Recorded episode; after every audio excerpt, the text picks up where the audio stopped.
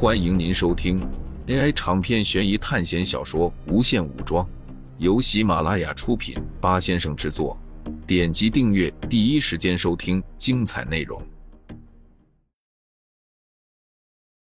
从草丛里跳出来十多个土著人，他们头上插着野禽的羽毛，腰上围着野兽的皮，脸上涂抹着奇怪的图案。飞枪并没有给孟凡奇造成伤害。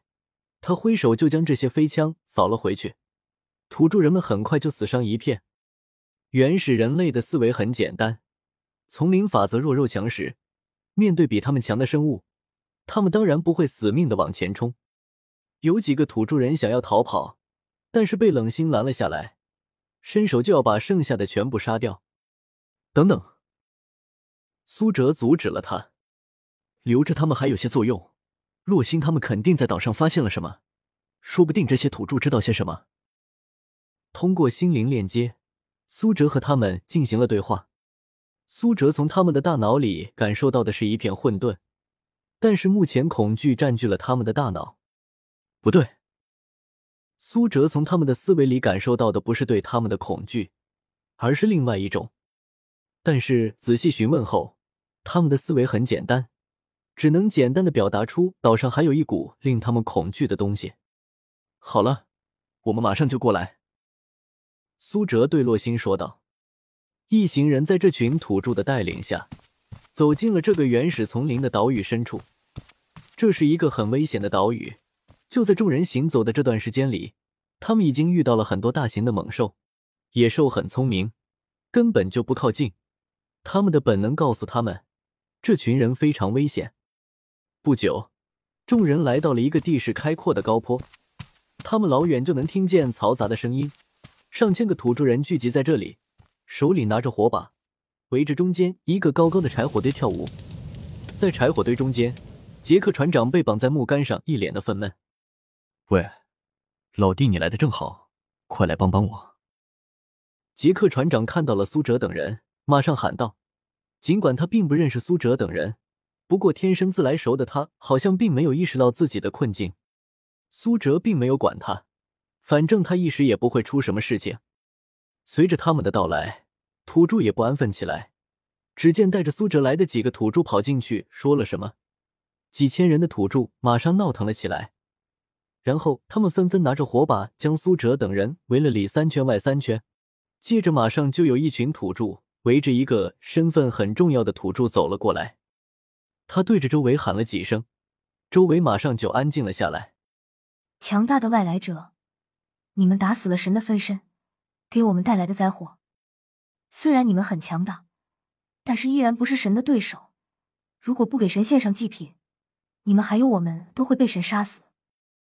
祭祀说道：“神的化身，那么我们之前打死的那条大蛇是什么？”通过精神链接，孟凡奇说道。苏哲并没有说话。随着他们接近岛的深处，他隐隐感受到了危机。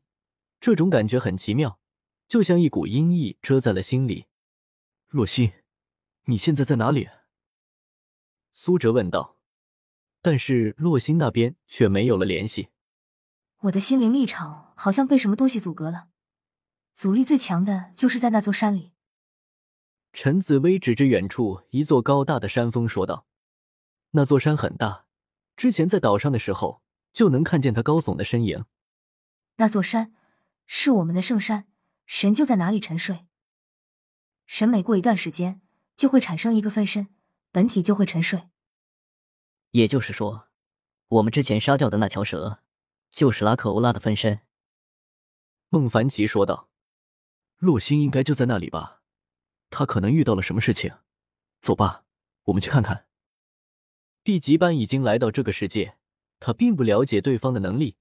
如果对方实力很强，手上有许多手段，说不定已经锁定了他们的位置，朝着他们这个方向冲了过来。这个世界太大了，收集信息的时间很有限，只能通过电影里的信息来确定制胜的手段。所以他进入加勒比世界，第一个想到的就是诅咒金币。根据世界线的发展，现在的剧情是在加勒比海盗的第二部开头。那么，诅咒金币已经被杰克他们还回去了，所以他需要杰克给他们指路，找到那个埋藏着金币的海岛。目前来说，终于是找到他了，但出现了意料之外的情况。现在他们已经是探索到了电影中没有出现的额外副本。如果可以从这里得到什么好处的话，苏哲当然不会放过。所以手环没有给我们奖励，因为我们并没有杀掉拉克欧拉的本体。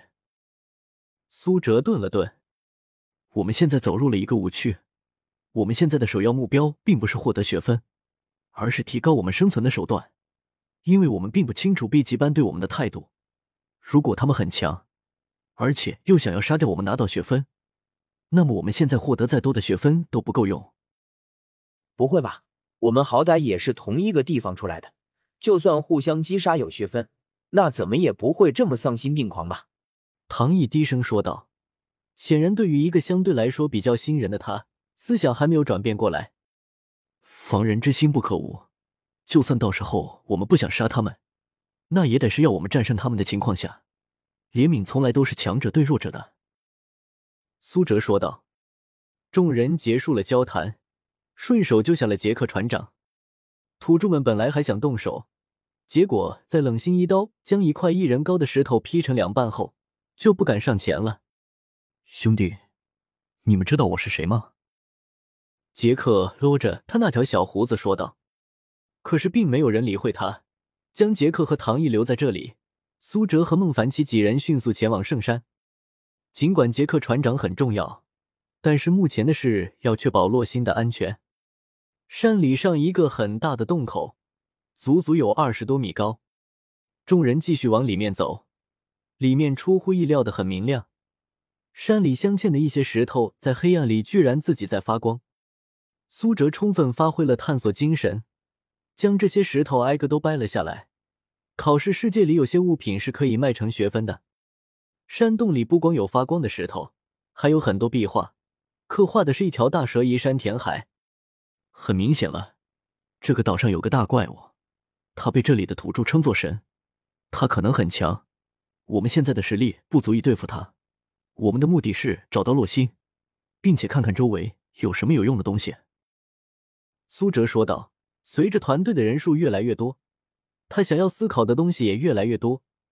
如果现在只有他一个人的话，他肯定会想办法获取最大的利益。但是团队的实力有差距，如果只从自身的实力角度出发，那么队伍的损失就会非常的大。人们通常说，决定一个水桶装水多少，是靠最短的那块木板。但是苏哲认为还有另外一种思考角度：如果将长木板那边向下倾斜。那么，整个水桶的装水能力就是靠下的长木板所决定的。能够分到一级班的人，能力都或多或少的不足。他们可能是性格懦弱，或者不够聪明，或者力量不够强大。那么，想要带着这样的团队活下来，那么苏哲就要变得更强。现在仅仅是一个 B 级班，综合实力就比他们强，更不要说 A 级班或者 S 级班了。毫不客气的说。现在整个一级班实力基本就是靠着苏哲、孟凡奇还有冷心撑起来。之前还有一个王彤实力不错，人也挺好，可惜死在补习考试里了。如果有机会的话，苏哲很想将他复活，毕竟他也算得上是一级班里为数不多的人才了。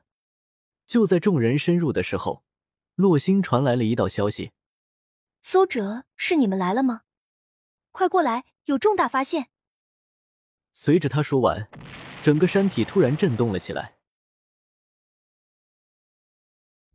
听众朋友们，本集为您播放完毕，欢迎订阅专辑，下集精彩继续。